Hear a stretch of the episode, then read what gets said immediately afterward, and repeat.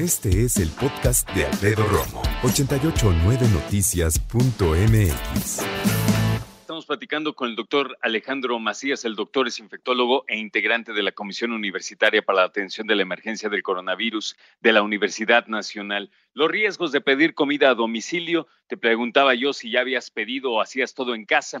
¿Cuáles son esos riesgos, doctor? Bienvenido antes que nada y gracias por su paciencia. Buenas tardes. Hola, buenas tardes.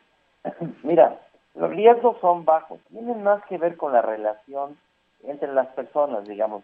Si tú sales, pediste un, un alimento o un paquete y sales e interactúas con el mensajero en el momento en que estás intercambiando el dinero o platicando con él, en ese momento es más riesgo que en la recepción propia del alimento. El alimento es de bajo riesgo.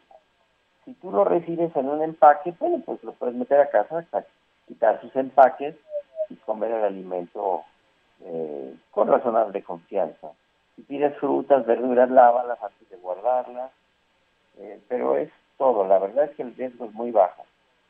Había yo pensado precisamente en esa situación, el momento que te la entregan, pero también al momento de que si yo pido, por ejemplo, una pizza o algún restaurante, dependo totalmente también de quien prepara el alimento, doctor. Sí, pero mira, por ejemplo, si tú compras un alimento caliente, el calor en sí mismo inhibe al virus, no lo mata. Cualquier temperatura caliente por un tiempo de más dos o tres minutos. El virus es lábil en el ambiente, no es un virus para eso muy resistente. Así que la comida preparada tiene muy poco riesgo. De hecho, no hay ni siquiera evidencia de que se pueda transmitir el virus por los alimentos. Eh, sería en todo caso un mecanismo muy ineficiente. Insisto, sería más en la relación que puedas tener con quien te va a entregar el paquete que con el alimento mismo. Eso es muy interesante. Esta parte que nos dice que no está confirmado que el virus pueda transmitirse a través de la comida. ¿A qué temperatura más o menos viven los virus? Mira, los virus generalmente, lo que se llama una temperatura segura, tanto para virus como para bacterias, generalmente es arriba de 45, 50 grados ya en esa temperatura por un tiempo, digamos, de más de un par de minutos. Ya no vive, se, mueren, digamos, arriba de 50 grados. Depende también de los, del, tipo de virus. Hay virus que son desnudos, se llaman, y hay virus que son envueltos. Este es un virus envuelto en una membrana. Esa membrana es más lábil entonces los virus que son envueltos son más lábiles en el ambiente. Ese no es un virus particularmente resistente, ese es un virus más bien lábil a cambio de temperaturas, a todo el calor, así o no, eh, a los antisépticos, al alcohol, a los, eh, a los agentes químicos, es, una, es un virus más lábil.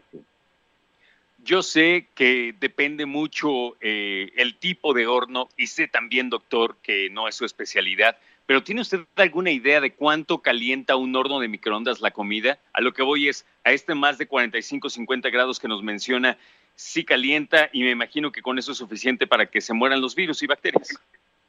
Sí, si tú calientas en el horno lo suficiente, arriba de 50 grados, digamos, y ese calor persiste por más de algunos minutos, pues la comida es habitualmente segura. Em, depende también del tipo, insisto, de virus. Hay virus que son si que no tienen membrana, otro tipo de virus, no, esto que podrían resistir un poco más el calor y los agentes químicos. Eh, probablemente resistirían una temperatura de 50 55 grados hasta por 10 minutos. Entonces, insisto, este es un virus más, más largo. ¿Qué pasa en el caso de comida muy fresca? ¿Qué pasa si soy de las personas que comen mucha ensalada, que pide fruta? En ese sentido, ¿qué podemos hacer? Sí, mira, el alimento, como te decía, no existe una relación entre los alimentos y la COVID. Si así fuera, habría, por ejemplo, brotes de personas que se enfermaron por haber comido en determinado restaurante, brotes de COVID por la comida. Eso no, no se conoce, no existe.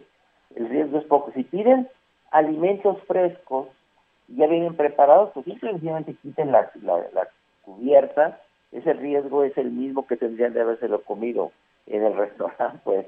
Pero, pero los alimentos frescos, si no están preparados como frutas, verduras, se lavan cuando llegan a casa Y si están preparados, pues quitas la envoltura, desechas la envoltura, te lavas tus manos y los consumes.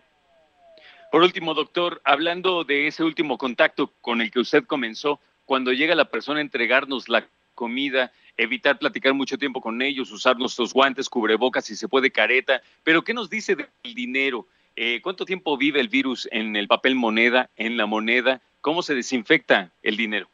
no, mira, no hay manera de estar desinfectando el dinero. Lo mejor es, cuando lo manejes, después lava tus manos. Porque tampoco brinca del dinero a la cara, por ejemplo.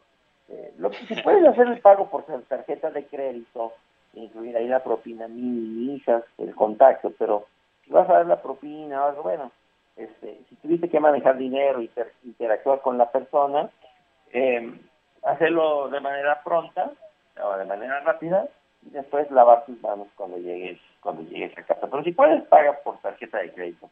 Digamos que sería lo más seguro.